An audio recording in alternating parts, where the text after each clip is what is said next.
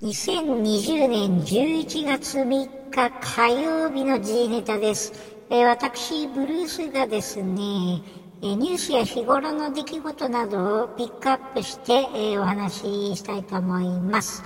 えまずはじめはですね、え横浜 FC が、え大仁田、大分トリニータに敗れて3連敗という内容ですね。えー、詳細はですね、別のポッドキャストで話をしますが、えー、2対0でね、リードしてたんですけど、うん、ね、そこから3失点して負けたということですね。うん、結構ダメージの残る、負け方ですね。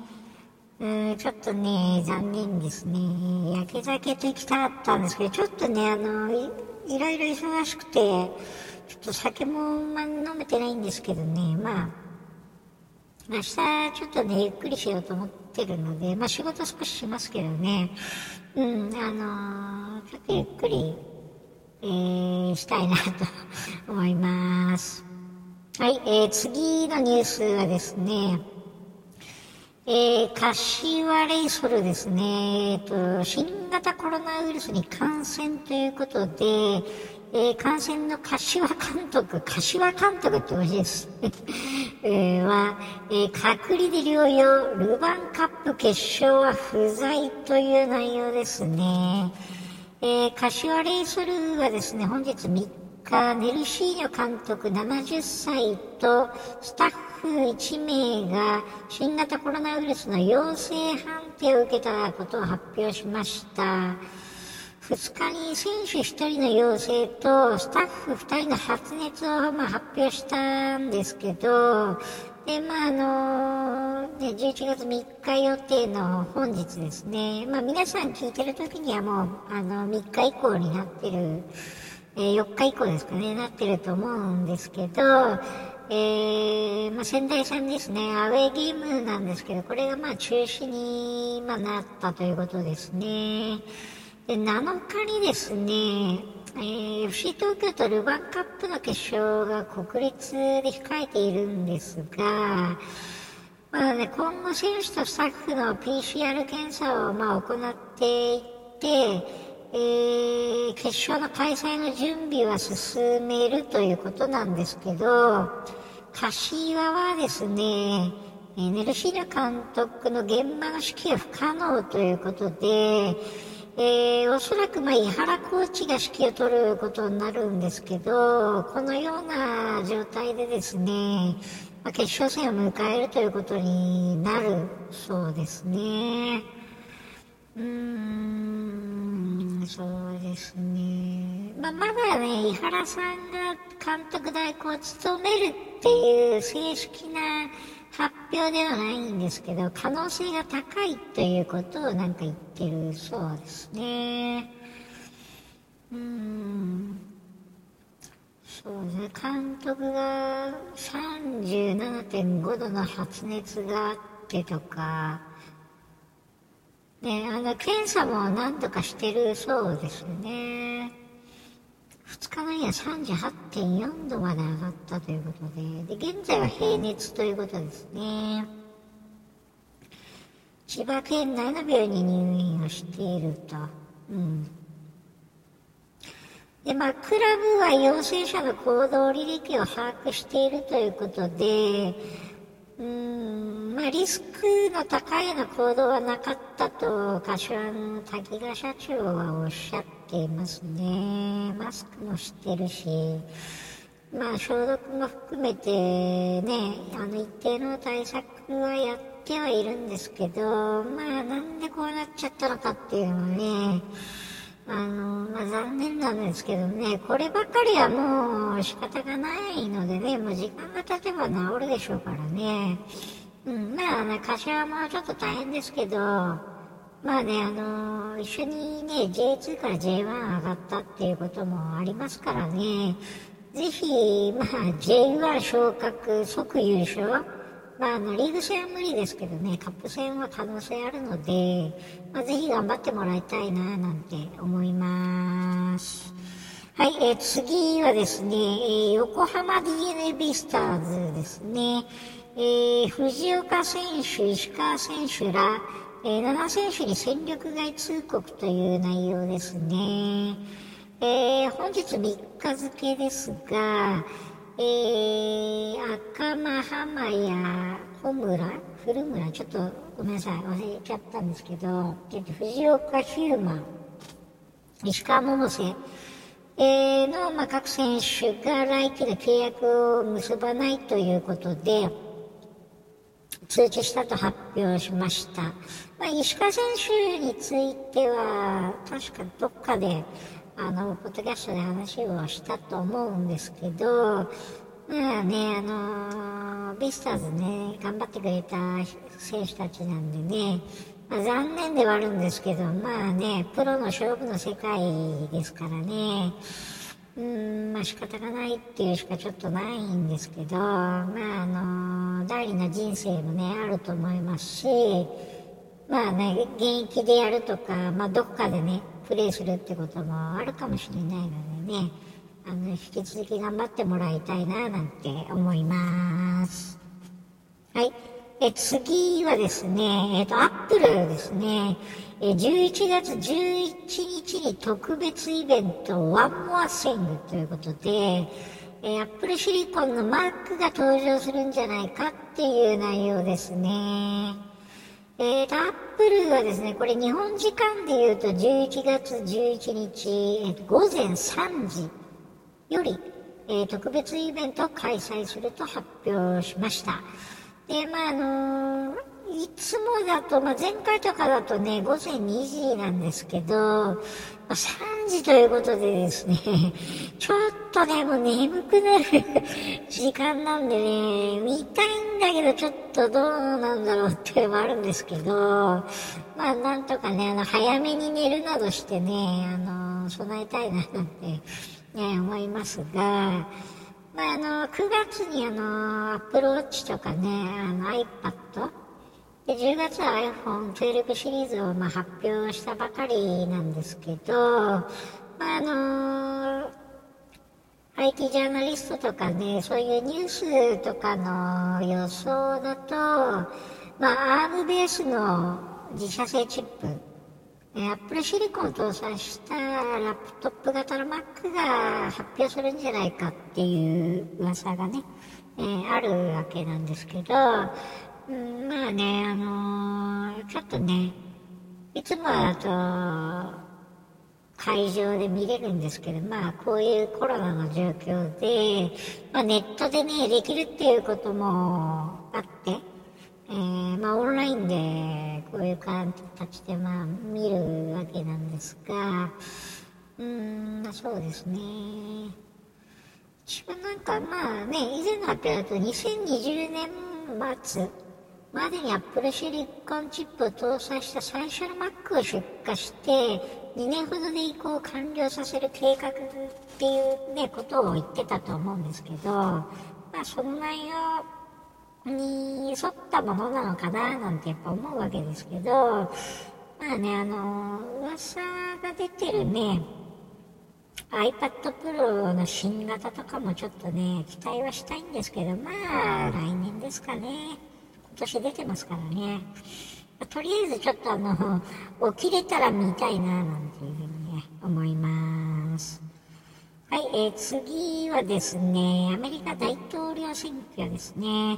世界の命運を左右する投票がスタートということで、え体制判明は遅れるんじゃないかっていう内容ですね。これはなんかワシントンからの、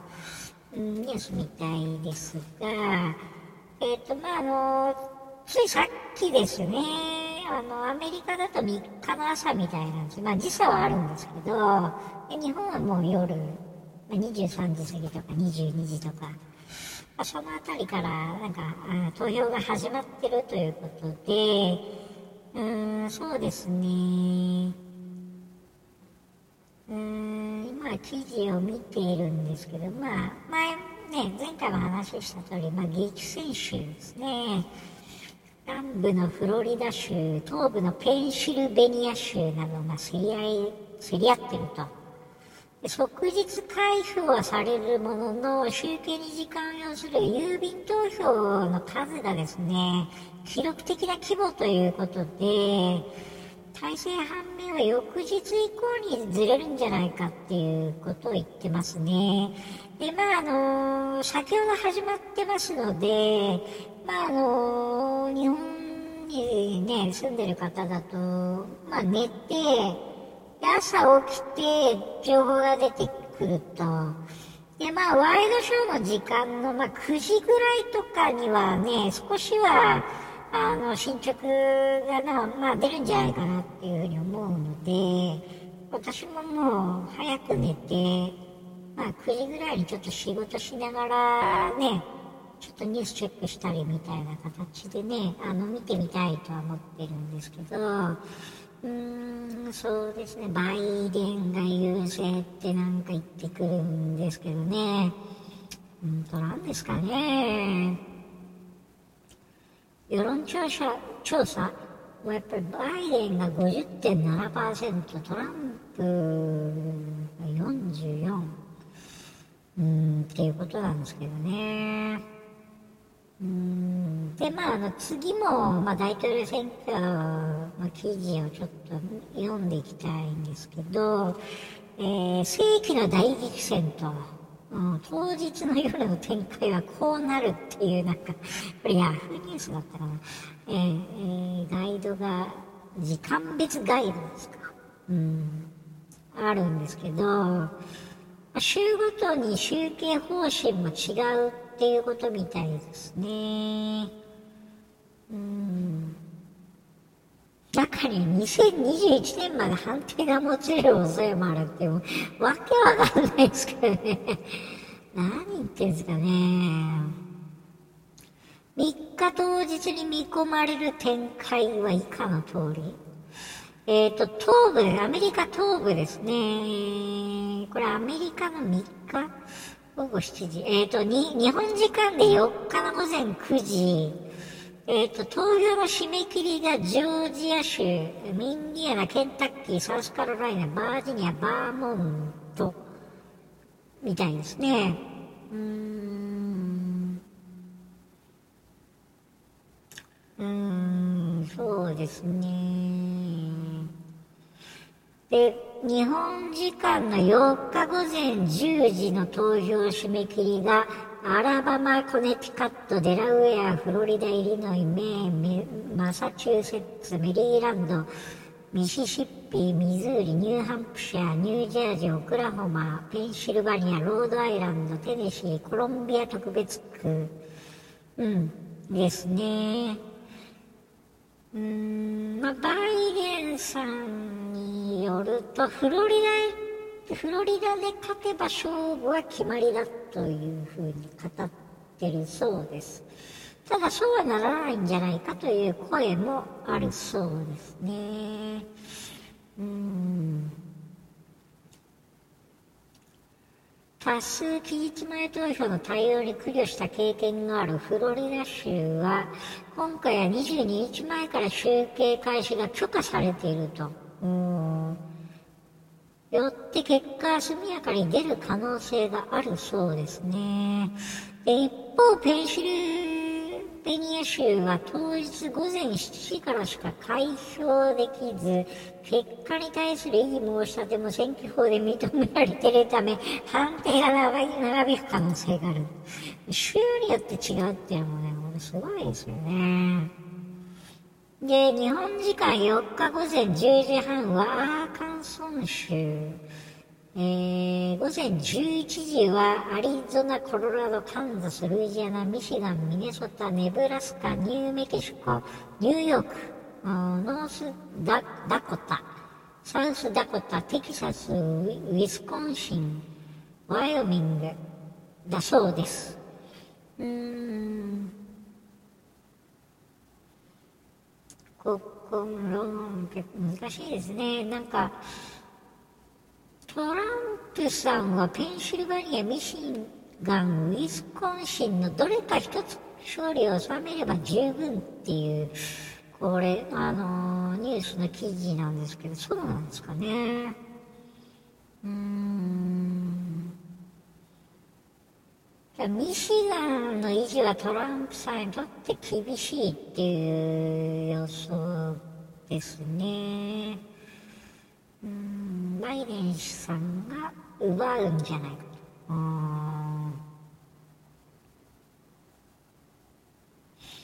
テキサス州で勝つかどうかですかね、やっぱりね。テキサス州では過去最高の投票率みたいなので、結果の予想は極めて難しい。うん。ミシガン州は前日まで郵便投票の開票ができない。うん。いろいろあるんですね。で、日本時間4日正午の投票締め切りは、アイワ、モンタナ、ネバタ、ユタということで、うーん、アイワは、あれですよね、トランプさん2016年の時に9.4ポイント差で勝ったということみたいですね。うん、ただ、バイデンさんは差を縮めてると 本当なんですかね業とか多分関係あるんで、バイデンさんなんか変なこと言っちゃったみたいなんで取れるんですかねっていうのがありますね、ここね。で、さ、えー、っと、日本時間の13時は、カリフォルニア、アイダホ、オレゴン、ワシントンが投票を締め切るそうですね。13時ですね。うーん投票が締め切られていないのがアラスカとハワイだけとなるこの段階うーん、そうなんですか。結果が明白であればテレビ局や AP 通信は大統領選挙の勝者を報道する可能性があると。うーん、言ってますね。あれなんか漏れてるのあるかな漏れてるのがちょっとありそうですね。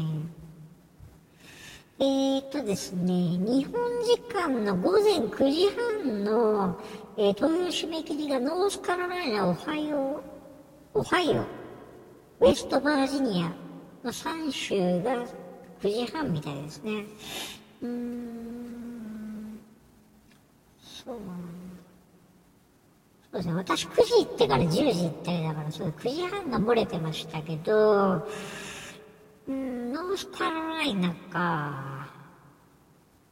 非大卒の白人有権者が多く、石炭産業も抱えており、トランプさんの地盤だそうです。うーん。ただ確実に優勢なのはウエストバージニアだけって言ってるんで、どうなのかな